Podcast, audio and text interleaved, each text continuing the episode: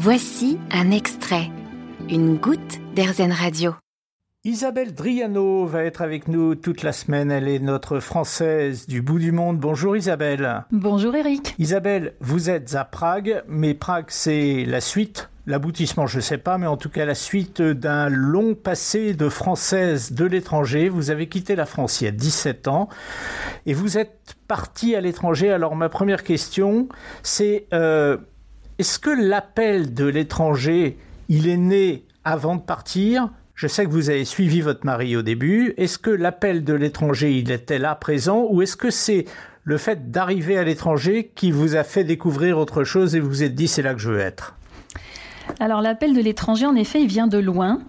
Euh, moi, j'ai vécu dans ma petite enfance d'abord euh, en Algérie, les deux premières années de ma vie.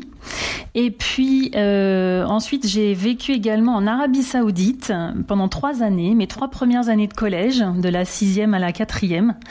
Euh, du coup, j'ai toujours eu en moi ce désir de repartir. Euh, et puis quand j'ai rencontré mon mari, on est partis tous les deux à la fin de mes études, puisqu'il a eu un poste en tant que VSN qui existait à l'époque, le service militaire à l'étranger. Donc il a passé deux ans à Buenos Aires. Je l'ai suivi pour mon plus grand bonheur. On est revenu en France à nouveau euh, sept ans, où on a, on s'est marié, on a eu nos enfants, et donc on avait ce projet au fond de nous tous les deux. Et voilà, il s'est présenté en 2005, donc on est parti à ce moment-là. Et voilà, ça a été le début. On n'a jamais imaginé qu'on partirait pour aussi longtemps. 17 ans après, pardon, on est toujours à l'étranger. Et voilà, on va de, de découverte en découverte, de pays en pays. C'est un, c'est un grand bonheur pour nous et pour toute la famille, j'ai envie de dire. Oui, mais en fait, Isabelle, je me pose une question. Vous qui avez visité plusieurs endroits différents, est-ce qu'il y a eu des moments meilleurs que d'autres ou est-ce que à chaque fois il y a ce sentiment de découverte formidable? Bien sûr, il y a eu des, il y a eu des. Je dirais que dans tout, dans tout, dans tout pays, euh, dans tous les endroits où on est allé, euh, l'appel c'est d'abord la découverte, c'est la curiosité, c'est l'envie de, c'est sans doute l'envie de sortir d'une certaine routine, c'est l'envie de sortir de sa zone de confort, euh, la curiosité pour un continent, pour un pays et surtout pour des gens.